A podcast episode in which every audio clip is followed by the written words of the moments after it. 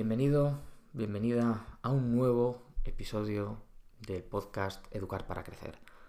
Como ya comenté en el primer episodio de bienvenida, eh, voy a grabar estos, estos capítulos, bueno, no todos los días, sino en aquellos momentos en los que eh, considere que, bueno, que tengo algo que aportar. No es, eh, no es una obligación diaria de publicar un, un capítulo, pero sí, y más ahora con, el tiempo que estamos viviendo, y de eso vamos a hablar hoy, el tiempo, bueno, pues voy a aprovechar para, grabar más capítulos. Y hoy me ha dado por, reflexionar, por pensar eh, la importancia de eh, que eduquemos a nuestros hijos en la eh, paciencia, en tener paciencia. Es algo que es muy fácil de decir, muy difícil de aplicar, pero creo que es complejo de aplicar porque nosotros como adultos eh, somos los primeros que no tenemos paciencia, que queremos las cosas eh, de inmediato, lo queremos aquí y ahora. Entonces es muy difícil eso luego trasladarlo a nuestros hijos. Me ha venido a la, a la mente un, un artículo que publiqué hace ya unos años, que di por título como El caramelo educativo. Y en el mismo explicaba el, experimento de, Walter Mischel, el del test del caramelo o Marshmallow Experiment. Y es que en el año 72 eh, Walter Mischel lo que hizo fue sentar a un grupo de niños de 4 años eh, de la escuela infantil del campus de la Universidad de Stanford alrededor de una mesa. Y al frente de cada uno mm, les dejó un caramelo en un plato. Y les dio una indicación. Les dijo, podéis comeros el caramelo pero si no lo hacéis durante el tiempo que voy a estar fuera de la habitación, era aproximadamente unos 10-15 minutos, eh, eso los niños no lo sabían, por supuesto, cuando vuelva os daré un premio. El premio era otro caramelo. Entonces el grupo de investigadores, los que estaban haciendo el experimento, observaban a los niños el comportamiento de estos a través de un espejo de esos que permiten ver sin que te vean a ti. Y los niños presentaban mm, conductas muy variadas. Algunos se comían el caramelo de inmediato, y otros lo que hacían era poner en marcha estrategias para controlar el impulso de comerse el caramelo. O cerraban los ojos, o se daban la vuelta. Lo importante es que eh, Walter Michel y su equipo de colaboradores realizaron un seguimiento de esos niños que participaron en el test del caramelo durante varios años y descubrieron cosas muy interesantes. Eh, te recomiendo que pongas el test del caramelo en, YouTube y verás eh, el vídeo de una charla TED que es muy, muy interesante de Joachim de Posada. Bien, el objetivo inicial del experimento era determinar los procesos mentales que permiten a algunas personas retrasar la gratificación, ¿no? Frente a los que se rinden con facilidad. Y el estudio lo que hizo eh, es revelar que una mayor postergación se podía asociar con importantes logros posteriores, ya que los niños que actuaron de ese modo, es decir, los que sabían eh, esperar se convirtieron en adolescentes socialmente más competentes, personas más eficaces y académicamente más exitosos con respecto a los que no supieron esperar y que se comieron el caramelo de inmediato. Eran los otros más tímidos, más influenciables, más recelosos.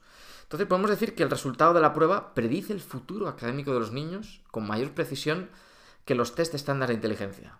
A mí me parece algo maravilloso y me parece un, un indicador clave de la importancia que tiene el saber esperar, el saber diferir las gratificaciones, el saber eh, tener paciencia.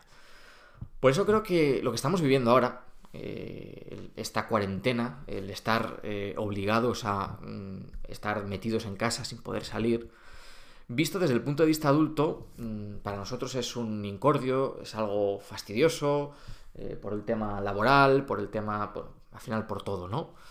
Pero también eh, nos hemos de poner en el punto de vista de un niño. Sus procesos mentales son distintos, distintos. Eh, los niños necesitan espacio para salir, para correr, para que les dé el aire, que les dé el sol. Es, es esencial para su vida. Se necesitan actividad. Y claro, cuando llevamos un día, dos, tres, y esto va sumando, mm, vemos que eh, muchos niños están teniendo mm, dificultades para para afrontar esta, este encierro, pero porque es algo muy complejo para ellos. Por eso creo que lo importante es que entre todos, entre niños y adultos, eh, busquemos cuáles son las, las conclusiones positivas de todo esto. Si buscamos las negativas, las vamos a encontrar enseguida, porque es muy fácil y vamos a decir, y creo que vamos a coincidir todos en las mismas.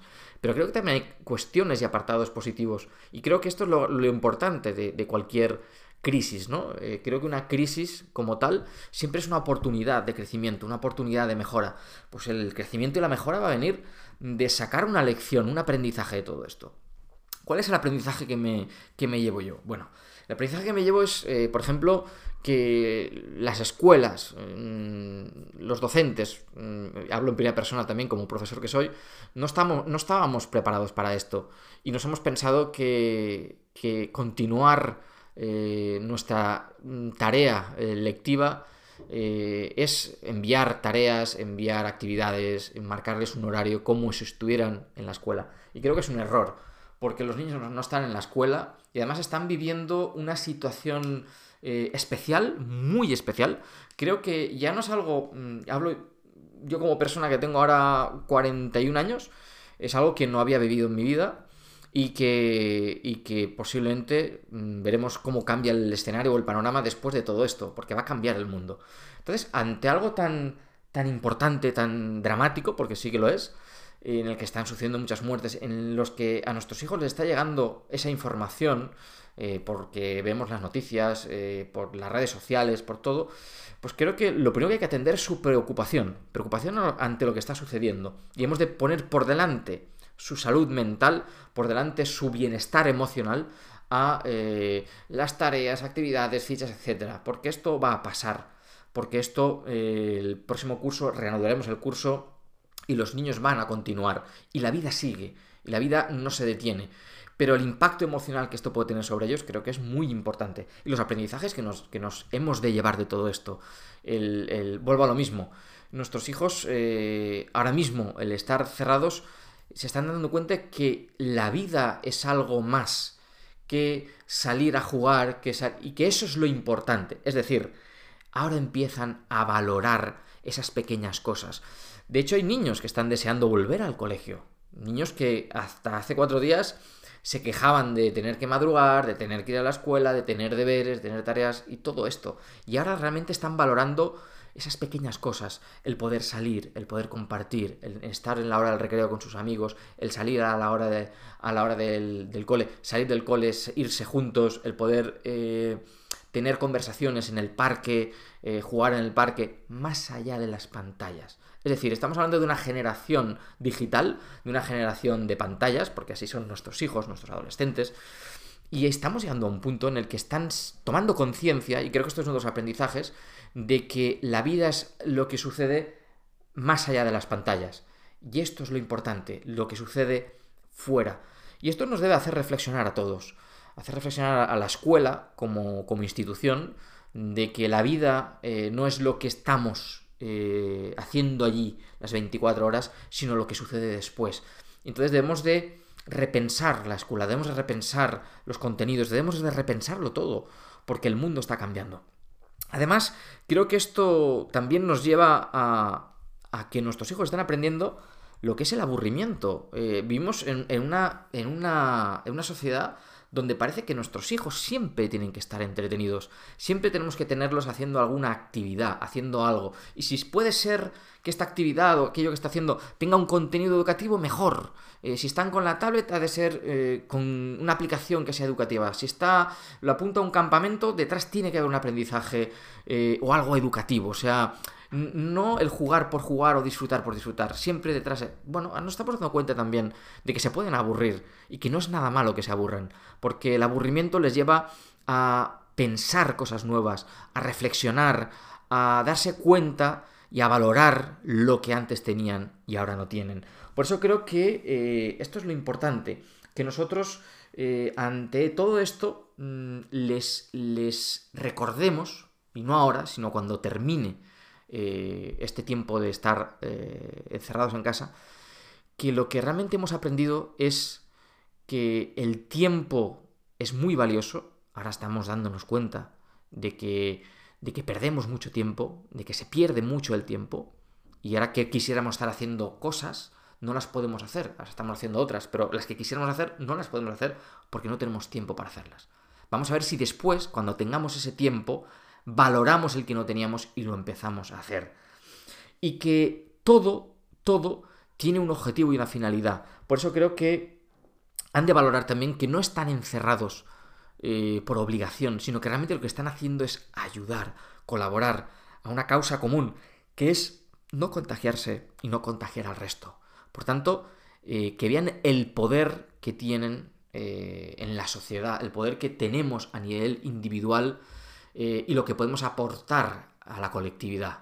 Por eso nuestros hijos creo que de todo esto van a aprender mucho, pero nosotros también como adultos creo que debemos de sacar ideas y de, y de y sobre todo de luego ponerlas en práctica. Espero que esta crisis, espero que este tiempo que, que, estamos, eh, bueno, eh, un poco en, en stand-by, nos sirva para reflexionar, nos sirva para aprender y nos sirva sobre todo para después, cuando volvamos a salir al mundo, eh, dejarlo un poquito mejor que como nosotros nos lo encontramos.